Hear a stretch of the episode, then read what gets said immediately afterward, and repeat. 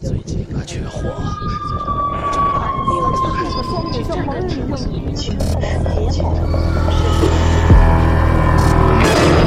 我们寻找恐怖的代言人，我们寻找神秘的代言人，我们寻找鬼魅的代言人，我们寻找鬼语者。你现在收听到的是《鬼影人间》第一届鬼语者全球主播选拔大赛。各位听众，大家好，欢迎收听《鬼影人间》第一届鬼语者全球主播选拔大赛的节目展播。今天是第三期，那我们闲话不多说，我们接着来听鬼友们的投稿吧。那么接下来这位参赛者的姓名呢是郝慕远啊，性别男，年龄二十五岁，爱好电影、美剧、游戏。美食，出生地呢是山西省阳泉市啊，擅长领域是行政办公。嗯，你这个擅长领域非常的面非常的广啊。嗯，自我介绍啊，主播您好，我叫郝慕远，来自山西阳泉，大学刚刚毕业，目前呢在行政机关做见习生。上学的时候呢，就特别喜欢恐怖悬疑的书籍和影视作品，直到去年才知道了《鬼影人间》这个节目，犹如发现了新大陆一般，一发不可收拾。很喜欢石阳哥的播讲风格，谢谢。于是呢，就梦想有一天自己也可以成为和石阳哥一样的播讲。人，鬼语者这个活动就是一个很好的机会，可以让广大的鬼友发声，圆一个主播梦。祝鬼影人间越办越好。OK，那我们来听一听郝梦远的研究。研究，王杰猛是某大学的教授，专攻解剖学。他对自己的专业深爱不悔，孜孜不倦。他最大的兴趣就是研究人体结构，他甚至很享受用刀子割开人体时的快感。可是王杰猛的这所大学是十分正规的学校，通过正规的渠道弄来一具尸体，可谓十分不易。但是向上级申请的步骤就够让人头疼的。没有尸体，研究解剖、研究人体结构，那真是纸上谈兵啊！王杰猛为了提高自己的业务水平，不得不绞尽脑汁的去想办法，最终联系上了一个专吃死人饭的不法团体，通过他们来搞尸体。王杰猛所有的业余时间都躲进他的私人研究室，忙得不亦乐乎。一日，王杰猛又断货了，他赶紧拨打他的交易人王老头的手机。王老头，有货吗？赶紧送一个来。王老头在那儿沉默了一会儿，才沉声道：“好。”半个钟头后，王杰猛的私人研究室的门被推开了。王杰猛去迎接，却看到王老头两手空空的走进来。王杰猛愣了愣，问道：“尸体呢？”王老头不语，径直走进去。在王杰猛惊讶的目光中，他翻身躺在了解剖台上。对王杰猛笑了笑：“ 最近缺货，你就拿我将就用一下吧，顺便帮我瞧瞧，我的心脏出了啥问题？好几年都不跳了。”接下来这位参赛者的名字呢叫子春，性别女，二十六岁。爱好是看书、写故事、听音乐、旅行。现在在吉林省的延吉市啊，呃，擅长领域是体验生活。呃，大家的这个擅长领域啊，都有有些都非常非常的嗯嗯不一样啊。擅长是体验生活。OK，自我介绍啊，我是一个简单的人，过着简单的生活的，但偶尔呢也喜欢体验各种不同的生活。OK，好，那我们来听一听子春的脸的故事。深夜，一个男人慢慢走在漆黑的马路上。本来他想去抢劫，点儿都踩好了。可是他在半路上见到了一个年轻女子，于是就改变了计划。那女子好像刚下夜班。一个人急匆匆朝家走，前面是一大片居民楼。男人跟上了他。他有两个打算：第一，抢他的包；第二，如果环境僻静，再强奸他。那女子似乎感觉到了身后有人跟随，步子越来越快。男人也加快了脚步。他穿过那片居民楼，拐个弯，竟然不见了。男人追过去，看到一个黑乎乎的地下通道入口，他觉得机会来了。他顺着台阶跑下去，果然看到了那个女子的背影。通道里空荡荡的。亮着几盏昏黄的灯，他的皮鞋声很响，咔嗒咔嗒咔嗒咔嗒。男人穿的是布鞋，没有声音。他轻轻跑到他背后，低声喝道：“站住！”那个女子慢慢停住了，轻轻的问：“有事儿吗？”不过，他并没有转过身来，依然直僵僵的面朝前站着。他背后是一根又黑又粗又长的大辫子，现在这种辫子已经见不到了。男人感到有点不对头，就说：“我能看看你的脸吗？”可以呀，他嘴上这样说，却没有转过身来。男人想从他旁边绕到他的前面去，可是他却跟着他转起来，始终用脊梁骨推着他。男人停下来，警觉的问：“你为什么不让我看你的脸？”那女子后退了一步，贴近了他，低低的说：“你现在看到的，就是我的脸呀。”男人像触了电一样，也猛地后退了一步。他的脸，竟然是一根黑辫子。刚才。他一直在后退着走路，待了片刻，男人抖抖地说：“那，那你能让我看看你的后脑勺吗？”“可以呀。”那女子说完，果然慢慢转过身来。男人尖叫一声，当时吓昏在地。他的后脑勺上，竟然是一张漂亮的女人的脸。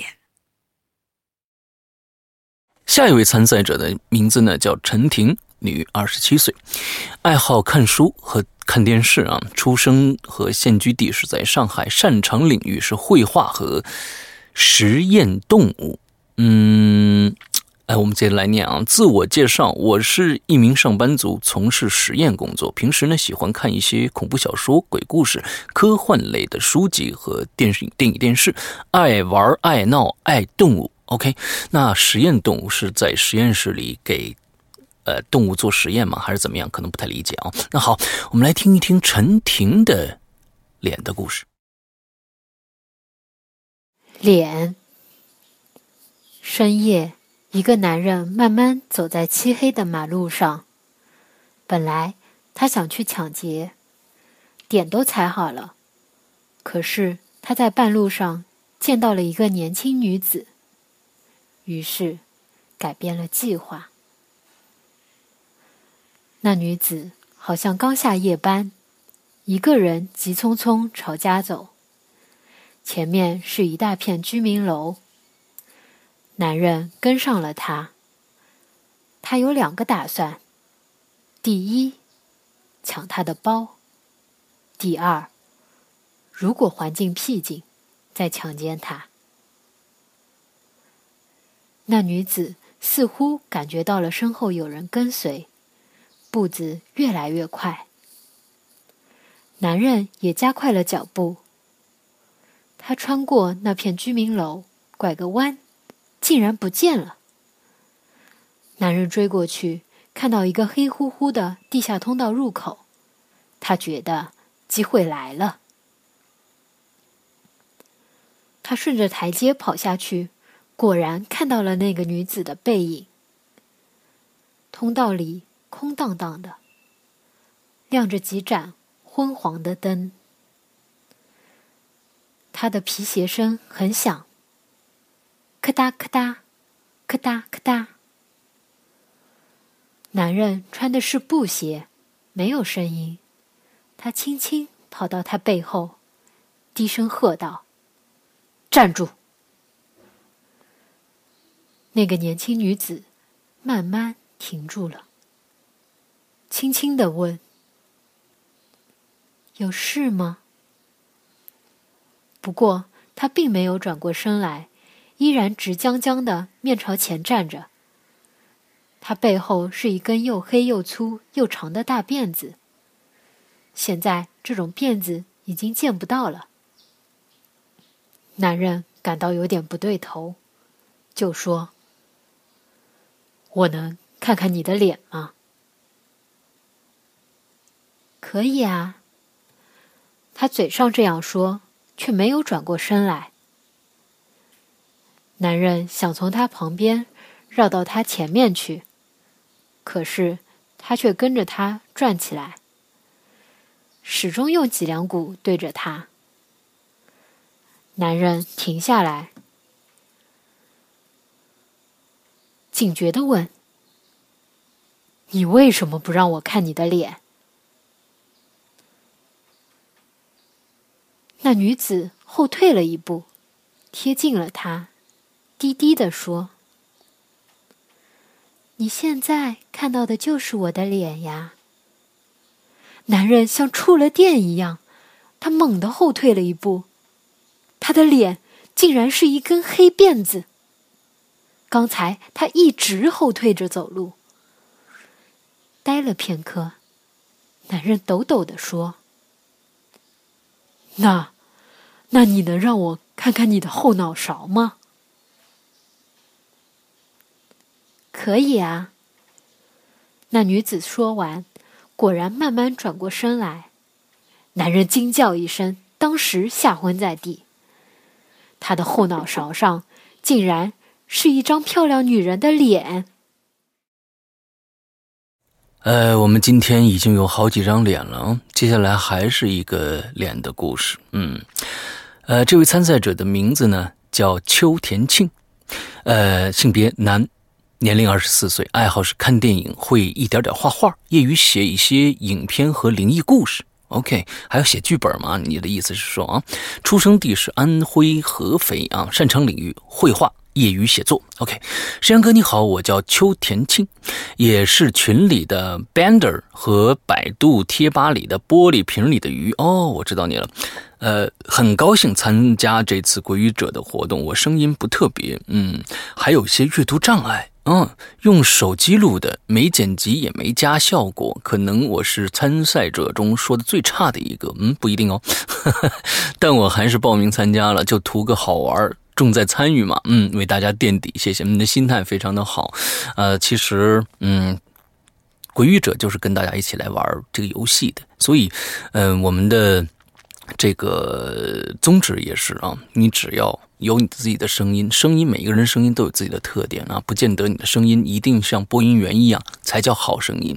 每一个人的声音都是非常有特点的，只不过可能你没有发发现如何把这个特点最大化而已。嗯，啊，大家也知道这个，嗯，美国的一些呃黑人演员啊，那声音都非常的沙哑，但是呢，他演出来的戏、唱出来的歌都非常有特点。嗯，扯远了，我们来听秋田庆的脸的故事。脸，播讲，秋田庆。深夜，一个男人慢慢走在漆黑的马路上，本来他想去抢劫。点都踩好的，可是他在半路上见到了一个年轻的女子，于是就改变了计划。那个女子好像刚下夜班，一个人急匆匆的朝家走，前面是一大片居民楼。男人跟上了他，他有两个打算：第一，抢他的包；第二，若环境僻静。在强奸她，那女子似乎感觉到后面有人跟随，步子越来越快，男人也加快了脚步。女子穿过那片居民楼，转了一个弯，竟然不见了。男人追过去，看到一个黑乎乎的地下入口，他觉得机会来了，他顺着阶梯跑了下去。果然看到了那个女子的背影，通道里空荡荡的，亮着几盏昏黄的灯。他的皮鞋，他的皮鞋声很响，咯哒，咯哒，咯哒，咯哒。男人穿的是布鞋，没有声音。他轻轻跑到她的背后，低声喝道：“站住！”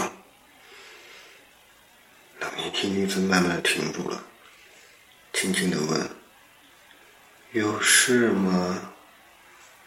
不过他并没有转过身来，依然直僵僵的面朝前站着。他的背后是一根又黑又粗又长的大辫子，现在这种辫子已经见不到了。男人感觉有点不对头，就说：“我能看看你的脸吗？”“可以呀。”他嘴上这样说，却没有转过身来。男人想从他的旁边绕到前面去。可是他却跟他转起了圈，可是他却跟着他转了起来，是种脊梁骨对着他。男人停下来，警觉的问：“你为什么不让我看你的脸呢？”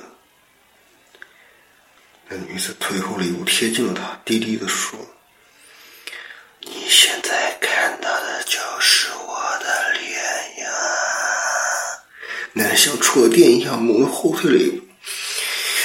他的脸竟然是一根黑辫子。刚才他一直在后退着走。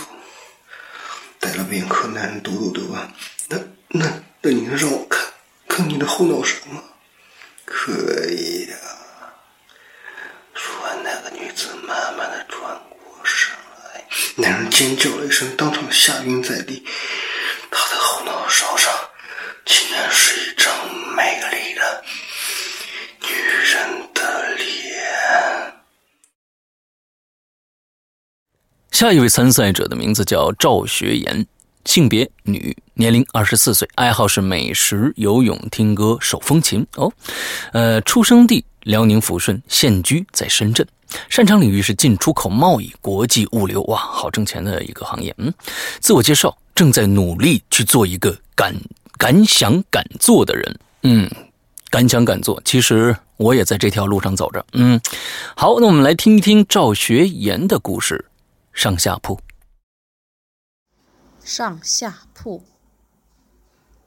赵学言。刘玲到城里打工，租了一间很小的房子。房东说：“有个女孩跟你一起住，可以吗？”刘玲说：“两个人共同承担房租，那更好啊。我也没有太多的钱呢。他人呢？”房东说：“他晚上才回来呢。”房东离开之后，刘玲突然意识到，这房子里只有一张床，那个女孩回来以后住哪儿啊？于是，她赶紧给房东打了个电话，告诉他房子里还缺一张床。房东诧异地说：“那房子里不是上下铺吗？”刘玲笑了笑说。不是啊，房东说：“哦，那我明天去看看好了。哦，对了，睡下铺的人交三分之一的房租，睡上铺的人交三分之二的房租。你们哪个睡上面，哪个睡下面，要好好商量一下啊。”放下电话之后，刘玲越想越奇怪。房东这个说法毫无道理啊！天很快黑下来，刘玲一个人坐在房子里看书，等到了半夜也不见那个女孩回来，她只好打开行李，铺在床上躺下了。就在她迷迷糊糊要进入梦乡的时候。隐约听见有人对他说：“姐姐，你睡上铺，你出三分之一的房租啊。”他打个冷战，醒了过来。上铺，想了想，他突然跳起来，打开灯，目光射向床下。床单垂下来，只露出了一条黑乎乎的缝隙。他弯下腰，慢慢的把床单掀开，下面赫然躺着一具已经风干了的女孩的尸体。下一位参赛者的名字叫王小艺。性别男，年龄二十一岁，爱好电影、写作，出生在福建，呃，擅长领域是心理和模仿。嗯，心理学嘛，是吧？自我介绍，我对《鬼影人间》节目一直都有在关注啊。要是能够参与，那就真的太棒了。我说话有我自己的风格，有时候幽默，有时候一针见血。我的声线粗，在不压着声音的时候，很适合阴森恐怖的角色。我选择的故事也是其中恐怖效果比较一般的，这样发挥的空间大。可以看看我的声音带给这个故事的诡异。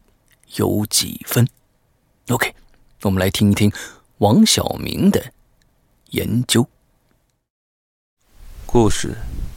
研究播讲人王小艺。王杰猛是某大学的教授，专攻解剖学。他对自己的专业深爱不悔，孜孜不倦。他最大的兴趣。就是研究人体结构，甚至很享受用刀子割开人体时的快感。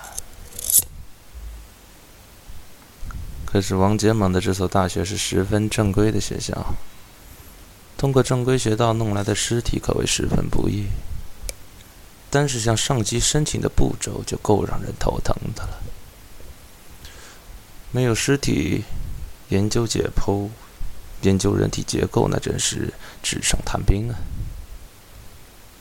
王杰猛为了提高自己的业务水平，不得不绞尽脑汁的去想办法。也不知怎么，最终联系上一个专吃死人饭的不法团体，通过他们来搞尸体。王杰猛所有的业余时间都躲进了他的私人研究所，忙得不亦乐乎。一天，王杰猛又大祸了，他赶紧拨打他的交易人老王头的手机。老王头，那个有货吗？赶紧送一个来好吗？对。老王头在那头沉默了一会儿，才沉声道：“呃，好吧。”半个钟头后，王杰猛的私人研究室的门被推开了。王杰猛去迎接，却看到老王头两手空空的走进来。王杰猛愣了愣，问道：“嘿，尸体呢？”老王头不语，径直走过去。在王杰猛惊讶的目光中，他翻身躺在了解剖台上，对王杰猛笑了笑：“ 最近啊，缺货，你就拿我的将就用一下吧，顺便帮我瞧瞧我的心脏出了啥问题。”好几年都不跳了。下一位参赛者的名字叫付楠楠，女，二十岁，爱好是游戏、运动、吃美食。出生地山东，现居地在新疆。擅长领域呢是游戏、羽毛球和民族舞。嗯，自我介绍，我是付楠楠，住在新疆。长在新疆也爱着新疆的汉族人，是一名开学后就大二的学生了，记不清楚是什么时候开开始听鬼影的。嗯，从第一次在荔枝电台听到以后，就成了忠实的鬼影听众了。虽然胆子不算很大，但并不妨碍我喜欢悬疑恐怖的东西。没有在贴吧里留过言，并不是不喜欢分享，而是自己的生活中确实很少有灵异的事情发生。虽然以前也没做过类似 DJ 的事儿啊，但还是想为自己喜欢的事情做一次尝试。梦想还是要有的，万一实现了呢？嗯，你的心态非常好。OK，来，我们听听傅楠楠讲的神医的故事。神医播讲人傅楠楠，全市的人都知道。赵如是个神医，许多医疗广告中都宣传他能够起死回生、药到病除。刚开始人们不太信，但时间久了，大家也就渐渐地认为赵如的确是个神医。赵如不是在大医院工作，而是在附近的一个镇子里开了一间诊所。小李。最近患上了严重的胃病，他想找赵如看病，便启程前往赵如所在的小镇。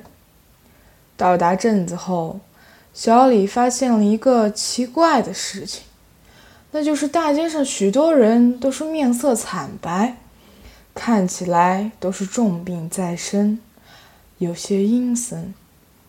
找了好久，小李到了赵如的诊所。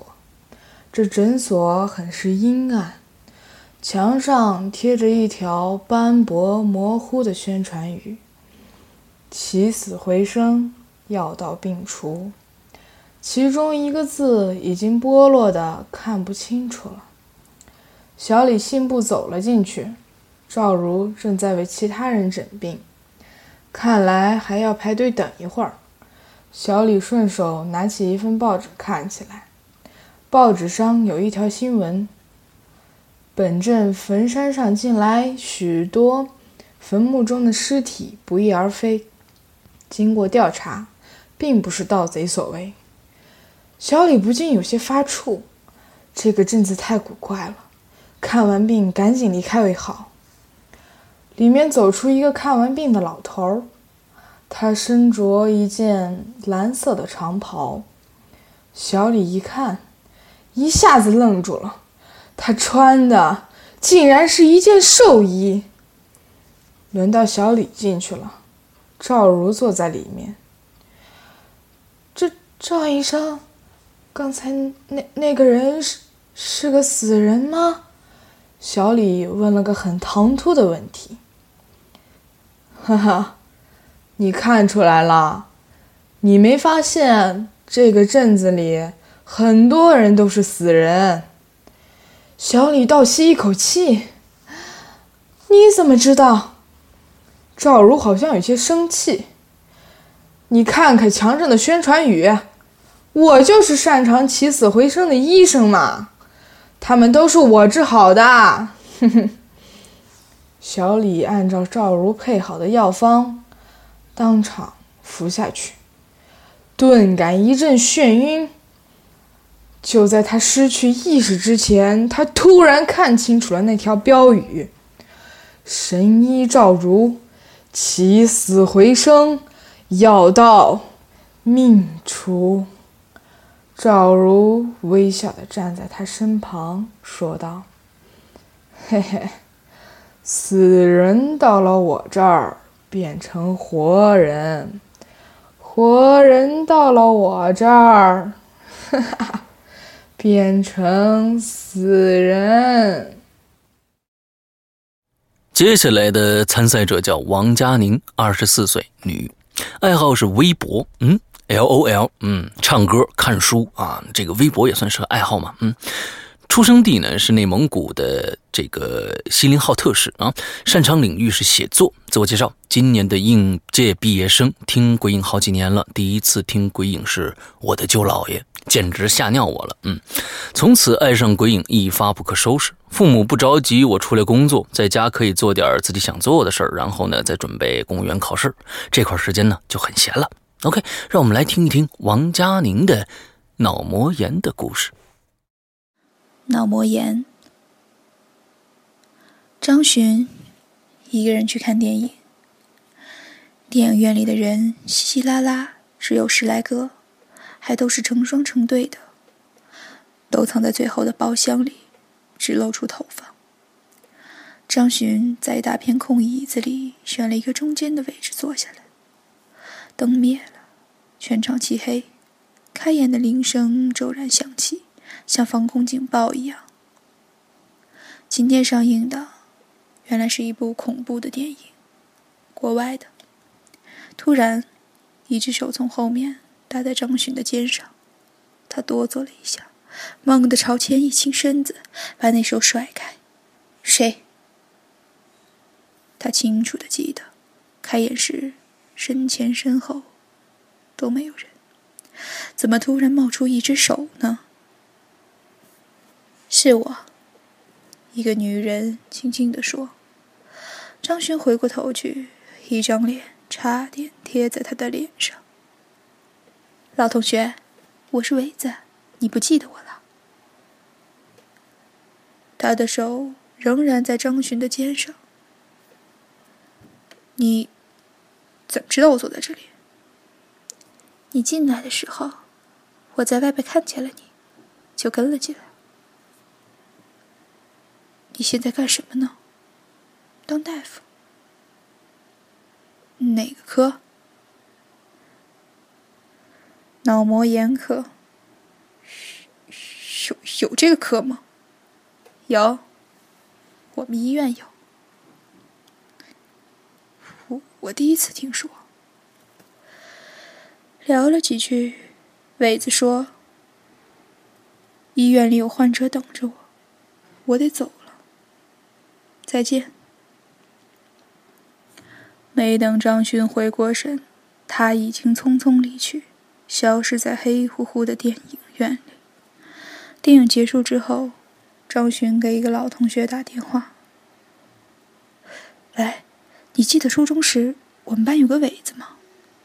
今天我很蹊跷的遇到他了。”对方说：“胡说，他死了。”张勋问。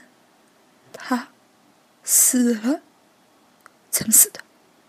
对方说：“脑膜炎。”下面这位参赛者的名字叫周小莹，女，二十五岁，爱好是画画、设计、电影、口琴。嗯，现居地在天津。呃，擅长领域呢是绘画。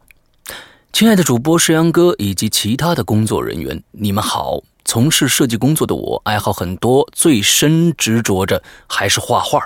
呃，绘画表达一些感受和故事，将绘画和设计结合，也是我平时爱做的事儿。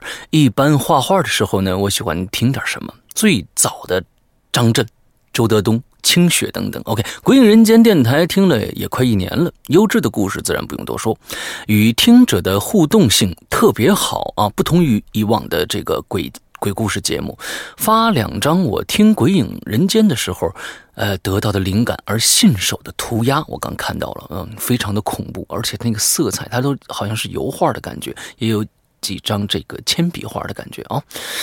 因为自己平时也在喜马拉雅上录一些小随感或者小文章，也算是寓教于乐了。这次举办的鬼语者的活动呢，我终于忍不住跃跃欲试了，反复揣摩了这十几个故事，最终选定《鼾声》来作为这次的参赛故事。自己又用大学学的这个音频剪辑软件添加了，呃，添加调试了自己下载的音效。最后，感谢您收听邮件中附带的我自己录制的音频节目。你好客气，嗯，谢谢。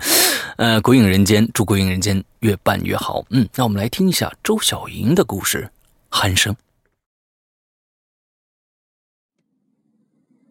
故事名《鼾声》，播讲人周小莹。我比较恐惧鼾声，你有同感吗？在死寂的黑夜里，如果这鼾声是伪装的，那么肯定有一个人要倒霉。如果这鼾声不是伪装的，那么肯定有一个人蒙在鼓里。那天深夜，我隐隐听见窗外有鼾声，粗粗的，黏黏的。哦，我住的是平房，夏天天热，窗子一直开着。最初我以为是错觉，但是听了半天之后，我确认。耳朵没有听错，于是我披上衣服，悄悄走出去，来到了屋外。那鼾声似乎就在草丛里，难道有人醉卧草丛？我走进草丛，拨了拨，鼾声又远了一点。我嗅着声音朝前走去，鼾声似乎在一棵树后。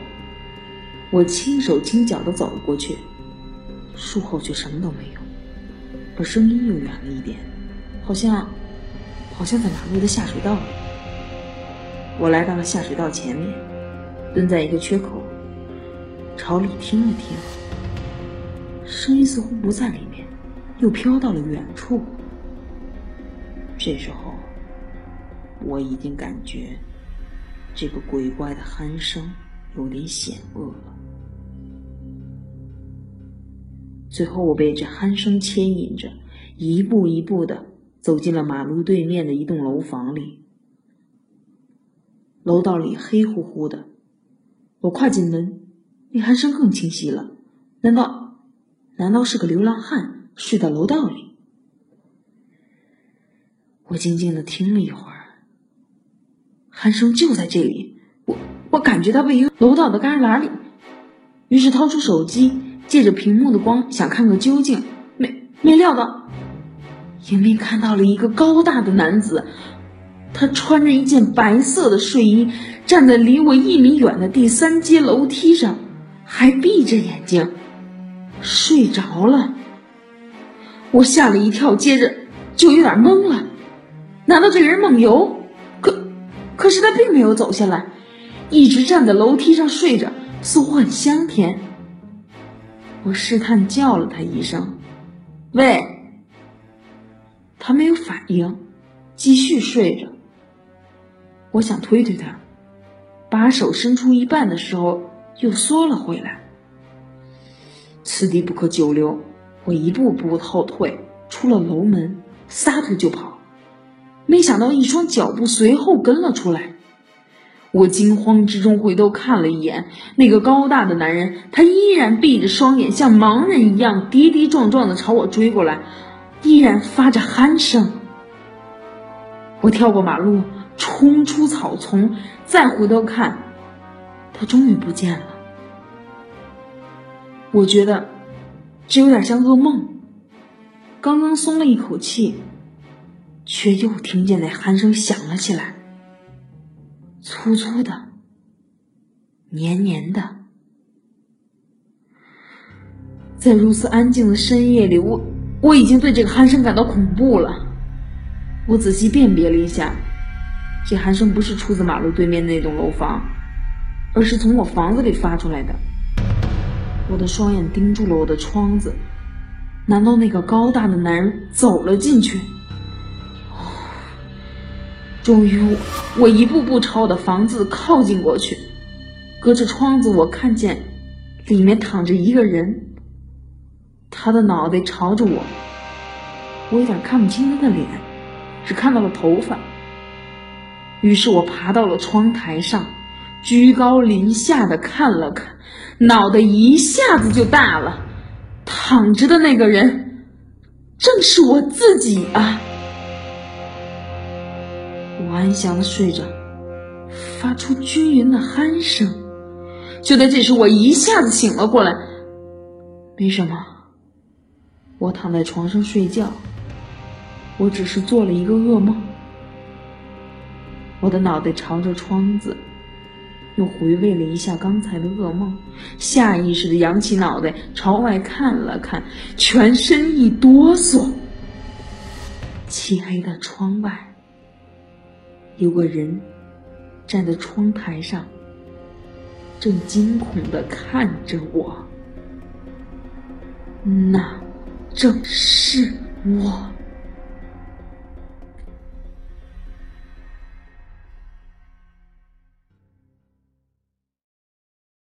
下面一位参赛者的名字叫王攻坚，女，二十一岁，爱好是绘画，观看游戏解说，看恐怖电影哦。出生地是山东济南，现居地在上海，擅长领域呢是绘画，做知心大姐姐。嗯，自我介绍啊。随着年龄越来越大了，我的声你才二十一岁，你就敢说这个话吗？哈 呃，我的声音呢，却没有跟随我的年龄一起成长。小时候呢，大家说我的声音萌萌哒；长大了呢，大家说我的声音似乎是含着一坨翔一般。嗯。不过我挺喜欢录音，挺享受这个过程。录过一次励志电台，内容是搞笑题材，不过受到周围人的好评。这次呢，也算是挑战一下自己喽。OK，让我们来听一听王攻坚同学的研究的故事。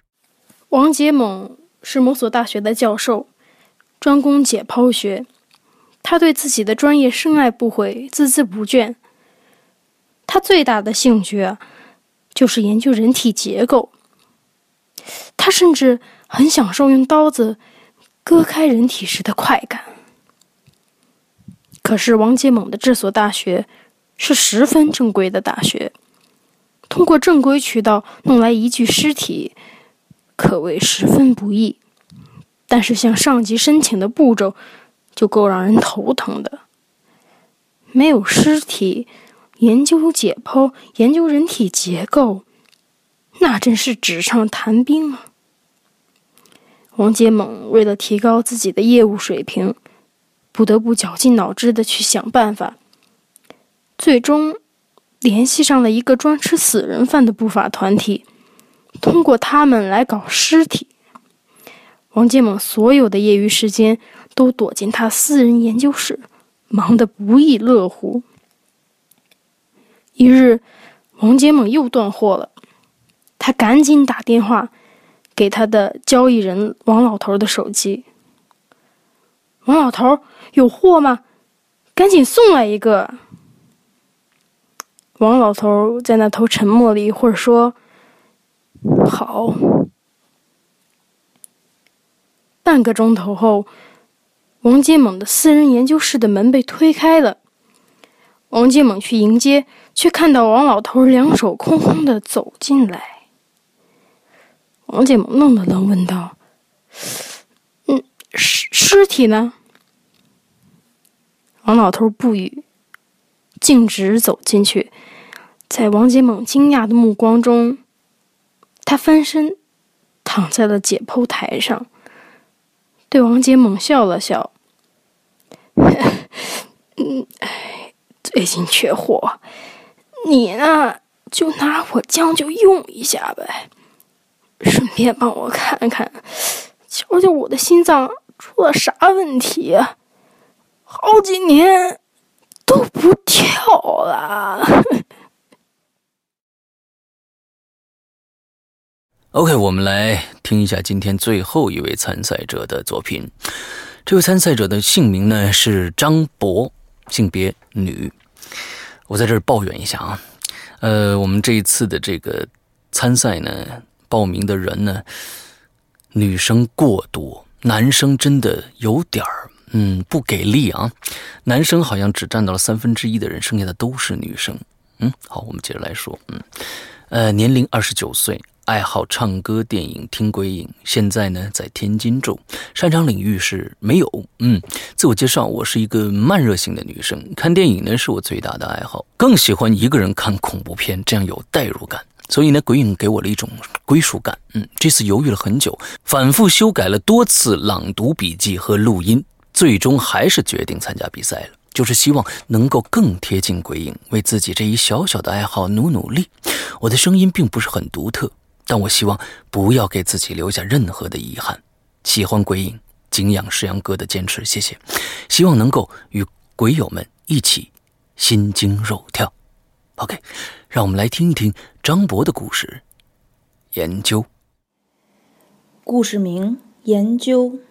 播讲人：张博。王杰猛是某大学的教授，专攻解剖学。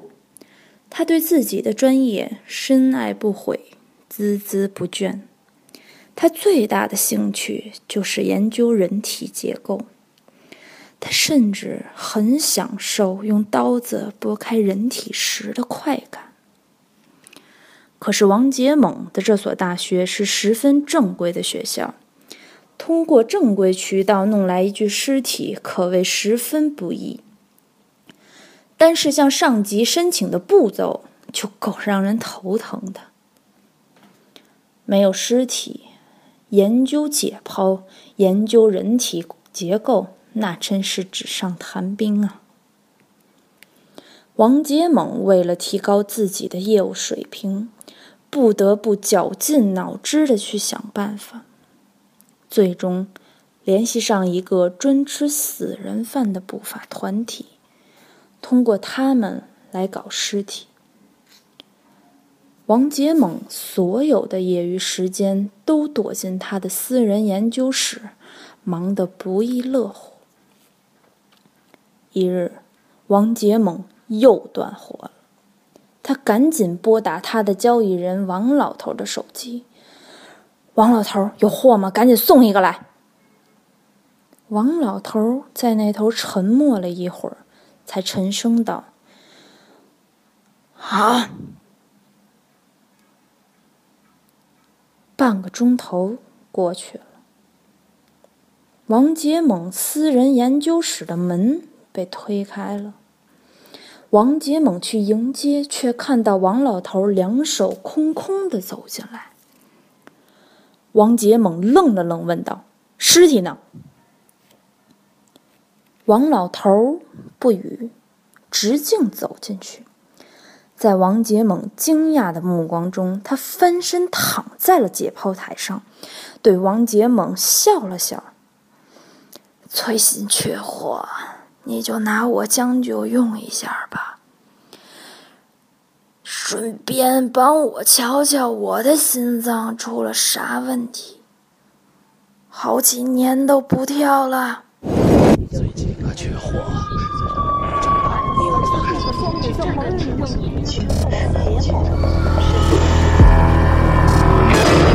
我们寻找恐怖的代言人，我们寻找神秘的代言人，我们寻找鬼魅的代言人，我们寻找鬼语者。